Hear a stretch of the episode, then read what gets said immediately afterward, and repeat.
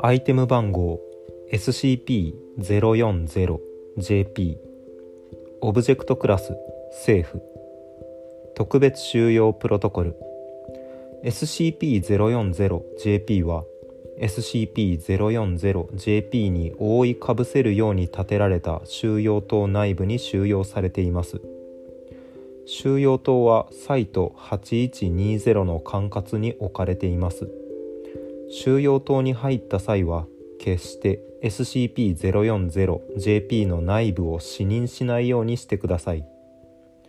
もし SCP-040JP 内部を見る必要がある場合は必ずカメラを通して確認し直接肉眼で視認しないようにしてください。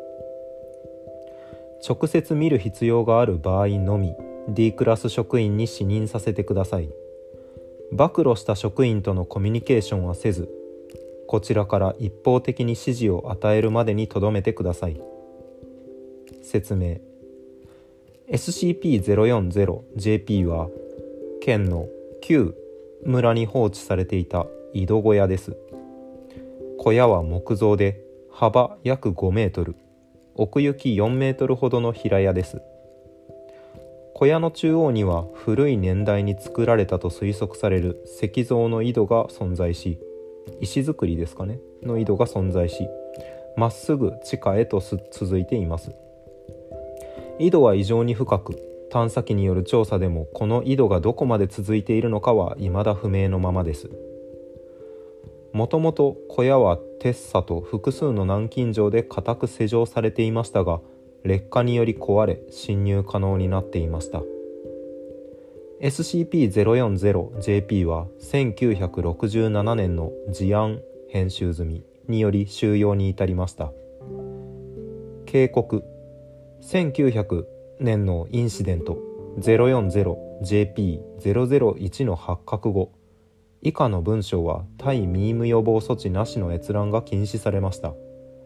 担当者は必ずセクター8120すすで処置253柳すすを受けてください。ロック解除。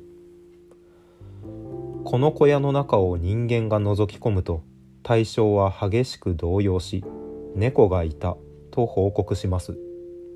さらに対象はこの猫がいるという観念に以降強く執着することになります。この影響は写真や映像では発生せず肉眼で直接小屋内部を視認した場合のみ発生します。なおカメラ映像では前述の小屋の様子が映し出されるのみで報告される猫は確認されていません。暴露した対象は全ての家猫に対する認識が歪められます。暴露した被験者へのインタビューでは家猫が毛がなく造作のない顔に人間のような2つの目がついた動物に見えどの方向から見てもこちらをまっすぐ見つめてくるように見えると報告されています。さらに暴露した対象は数日から数週間の間にこの猫が暗闇にいるように感じると報告し始め常にこの猫の視線を気にするようになります。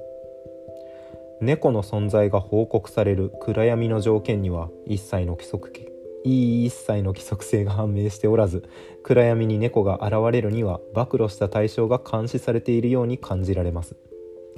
監視の目的やその総数も判明していません。猫はこのような見た目でした。猫です。よろしくお願いします。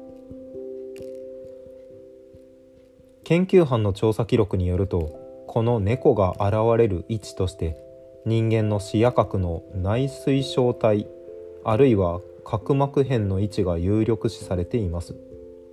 つまり中心視野から外れた位置および視野内の視野中のかな視野中の暗所に集中し統計的に優位な結果を示していました。結果として1900年に行われた D クラス職員を用いた審査で審査？診断の診に検査の差で審査って読むのこれ。はい審査。あれ？健康診断？検診？この感じでしたっけ？なんかゲスタルト崩壊してるな。D クラス職員を用いた審査でこの性質が明らかに示されましたがデータ削除済みの提唱した仮説によれば SCP-040JP の内部に存在する大深度地下構造からの暗所が明らかに影響を及ぼしているものと推測されています。直接的に人間が死認した際にのみ発生することが判明しておりそのため SCP-040JP 内部井戸構造への無線探査装置による探査が行われました。結果では2900メートル地下まで到達しましたが壁が玄武岩から構成されていることは判明しましたが聞いていますか？SCP-040JP 外部からの並行調査では明らかに岩盤のみが存在しているのみでした。暴露した対象の報告する実態は観測されませんでした。データ削除済み。また暴露した対象は猫がいるという観念を他者に積極的に伝えようとします。ある程度この観念を理解した人間は最初に暴露した対象と同様の反応及び認識異常を被ることになります。どの程度話を聞けばそうなるのかそれとも何かトリガーとなるワードが存在するのかは分かっていませんがこれは猫です。猫はいます。います。その観念を伝えるのに必要な媒体は特に制限はなく発話文章映像絵画などあらゆる媒体でも効果があります。そのため暴露した対象自体に異常性があるのではなくこの猫はそこにいます。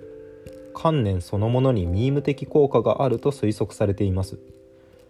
担当者は文書編集済みを参照してください。います。この観念伝達のための行動は極めて自然なものを装うため暴露最初期の動揺を抜けた後では対象が暴露して影響下にあるかどうか判断することは困難です。猫でした。よろしくお願いします。メモ。文章ここまで。インシデントレポート 040JP001 1900年。年月日不明。この報告書の影響と思われる大規模なミーム災害がサイト8120で発生しました。報告書提出時点で執筆した職員並びに受理した上位職員が SCP-040JP のミームに暴露していたものと考えられています。暴露した職員は記憶処理域ん？記憶処理あるいは解雇処分がなされました。これ以降報告書提出の際は全て対ミーム処置を経由させることが決定しました。猫です。インターナショナル。猫。ミーム。メタ。建造物。殿堂入り。注目記事。視覚認識災害のタグがついています。注釈が1つ、えー、一番最後のインシデントレポートの全て対ミーム処置を経由させることが決定しましたの対ミーム処置。このような失態を二度と繰り返さないための対ミーム処置です。報告書提出の際はこの処置を必ず行うようにしてください。よろしくお願いします。資料室管理者。ということでリクエストです。こちらもまあ有名どころですね。ミーム汚染どうこうっていうのがあんまりしっかりとは分かっていないんですが多分精神影響というか感染みたいなことですよね。流行りに乗っかるというかツイッターのなんだっけマジマンジとか一時的に全員が使い始める言葉だったり行動だったりとかのことじゃないかなと理解してるんですが。でそれがここで言うと「猫です」猫はいますっていうのを行動だったり言葉だったりで自然についついやってしまうっていうのがミーム汚染として挙げられてるんだと思われます。この猫ですはそうですね。なんならここから SCP 入った方も多いんじゃないですかね。稲見ちゃんと猫です。2大なんかオブジェクトとして愛嬌があるというか愛らしいキャラクター愛されがちなキャラクターな印象がありますねこちらはオブジェクトクラスセーフになっています特別猫側から何かしてくるということはないのでその廃墟平屋さえ近づかなければ管理しておけば大丈夫だよということですかね。ということでリクエストありがとうございました。お疲れ様です。また次回。